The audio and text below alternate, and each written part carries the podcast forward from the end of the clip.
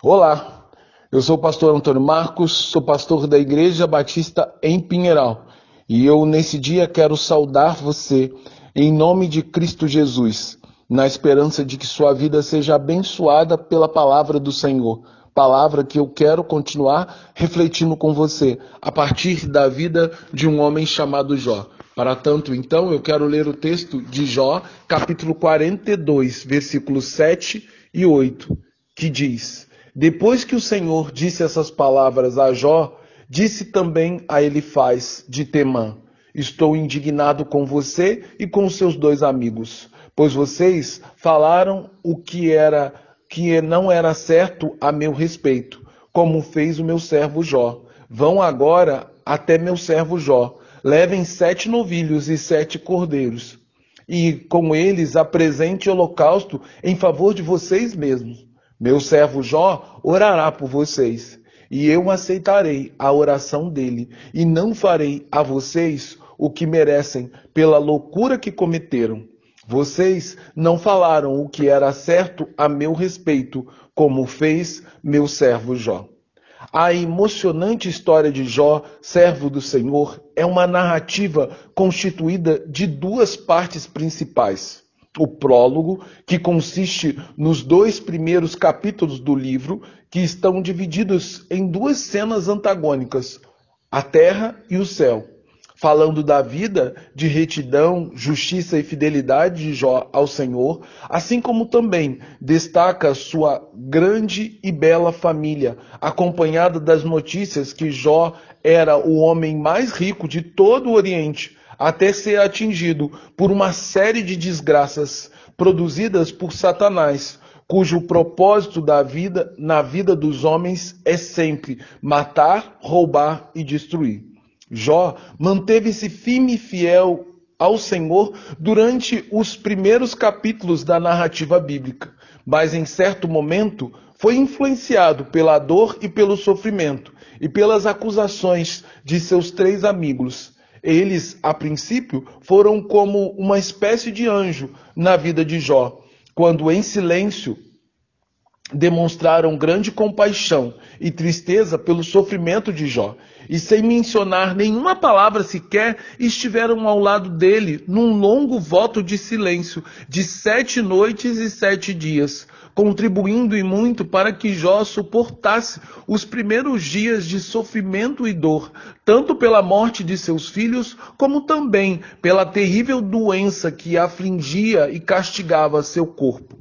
Assim, na segunda parte mais importante do livro de Jó, nós encontramos o epílogo, que consiste basicamente na conclusão de uma história que é marcada, acima de tudo, pela ação soberana de Deus na vida de seu servo Jó, em que cada momento de sua vida deve glorificar a Deus, seja na alegria e regozijo de uma vida de fartura e prosperidade, como também na tristeza proveniente da dor e sofrimento, vindo das agruras de uma vida terrena, na qual somos constantemente fustigados por Satanás a negar a Deus e blasfemar contra o seu nome, seja por palavras ou em ações. Agora, destaco a primeira parte do prólogo de Jó, ou seja, do final do livro, onde o Senhor, depois de lidar com Jó, que questionou, que o questionou com muitas perguntas, de, e Deus não respondeu nenhuma delas, ensinando uma importante lição teológica que todos os cristãos devem saber, não cabe ao, ao criado ou aquele que foi criado questionar ou duvidar de seu soberano cri Criador, mas apenas por meio da fé ele deve confiar nos seus juízos e desígnios, carregados de justiça e sabedoria divina. Assim, em meio a grande dor e sofrimento que apenas trazia prejuízo à vida de Jó, ele foi surpreendido pelo fato de ter alcançado uma bênção que jamais tivera nos seus anos de fartura e riqueza, que é conhecer a Deus verdadeiramente, de uma forma relacional e pessoal, e não apenas por meio daquilo que outras pessoas falaram acerca de Deus. Dessa maneira, ele nos ensina outra lição importante que mostra que a verdadeira salvação, ou seja, o verdadeiro ato salvador de Deus para conosco, consiste também em termos um relacionamento pessoal e íntimo com Deus, onde ouvimos a sua voz, a voz do Senhor, assim como também o Senhor ouve nossas palavras. Quando Deus falou com Jó, ele curou o elemento mais importante da vida de Jó, sua alma, que estava ferida e fustigada pelos ataques de Satanás. Assim como o Senhor renovou o coração de Jó, a alegria e a gratidão de quem ama a Deus e sabe que é amado e abençoado por Deus em todas as circunstâncias, quer seja nas lutas e sofrimentos como também na fartura e na prosperidade. Então, Deus falou na sua ira contra os três amigos de Jó, se é que podemos chamá-los assim, que na sua insensatez e desconhecimento falaram mal do Senhor ao tentarem defender a justiça de Deus e propor uma doutrina equivocada acerca da retribuição divina. Este é um grave pecado aos olhos de Deus, porque acrescenta à palavra aquilo que Deus não falou, como afirma o livro de, de, Apocalipse, dizendo: Porque eu testifico a todo aquele que ouvir as palavras da profecia deste livro, que se alguém lhe acrescentar alguma coisa, Deus fará vir sobre ele as pragas que estão escritas nesse livro. E se alguém retirar qualquer palavra desse livro, desta profecia, Deus tirará a sua parte do livro da vida e da cidade santa e das coisas que estão escritas nesse livro, diz Apocalipse 22, versículos 18 a 19.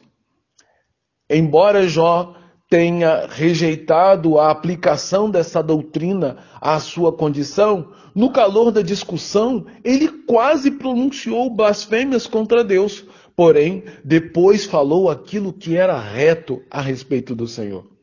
Assim, no final, aqueles que pensavam estar defendendo Deus e sua justiça foram condenados, enquanto o homem que imaginavam ser merecedor do juízo de Deus saiu justificado, lembrando as palavras que foram ditas pelo próprio Senhor Jesus no Novo Testamento. Pois todo aquele que a si mesmo se exaltar será humilhado, e todo aquele que a si mesmo se humilhar certamente será exaltado. Diz Mateus 23, 12.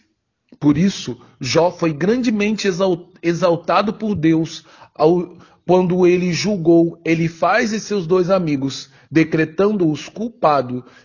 e eles deveriam oferecer um grande holocausto a Deus em favor de seus próprios pecados. Porém, o perdão verdadeiro de Deus só viria quando o homem que consideravam ser merecedor de castigo, a quem eles insultaram chamando de estúpido e ignorante, orasse por eles, lembrando o papel intercessor do próprio Jesus, que orou pedindo o perdão divino para aqueles que acabaram de lhe prender na agonizante cruz do Calvário. Assim, Deus mostrou sua misericórdia pelos pecadores, tomados pela sua ignorância, ao conceder-lhes um meio de encontrar restauração e a virtude deles, pois se houve alguma virtude neles, foi tão somente dar ouvidos às palavras do Senhor e obedecer à sua ordem.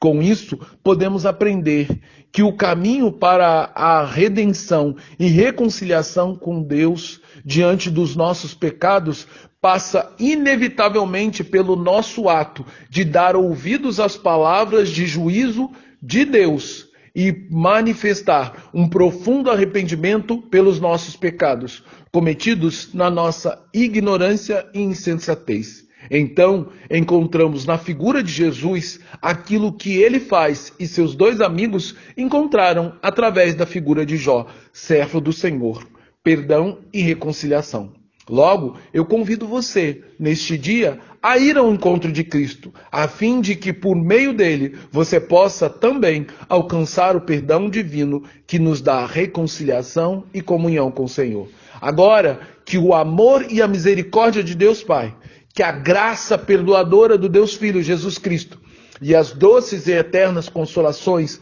do Deus Espírito, que ela seja com todos aqueles que foram alcançados pelo perdão de Deus e o amam de todo o coração. Que esse amor transborde de nós e que as lições da vida de Jó e da história de Jó sejam também aprendidas por nós, de forma que possamos confiar no Senhor e viver em comunhão com Deus. Em nome de Jesus. Amém.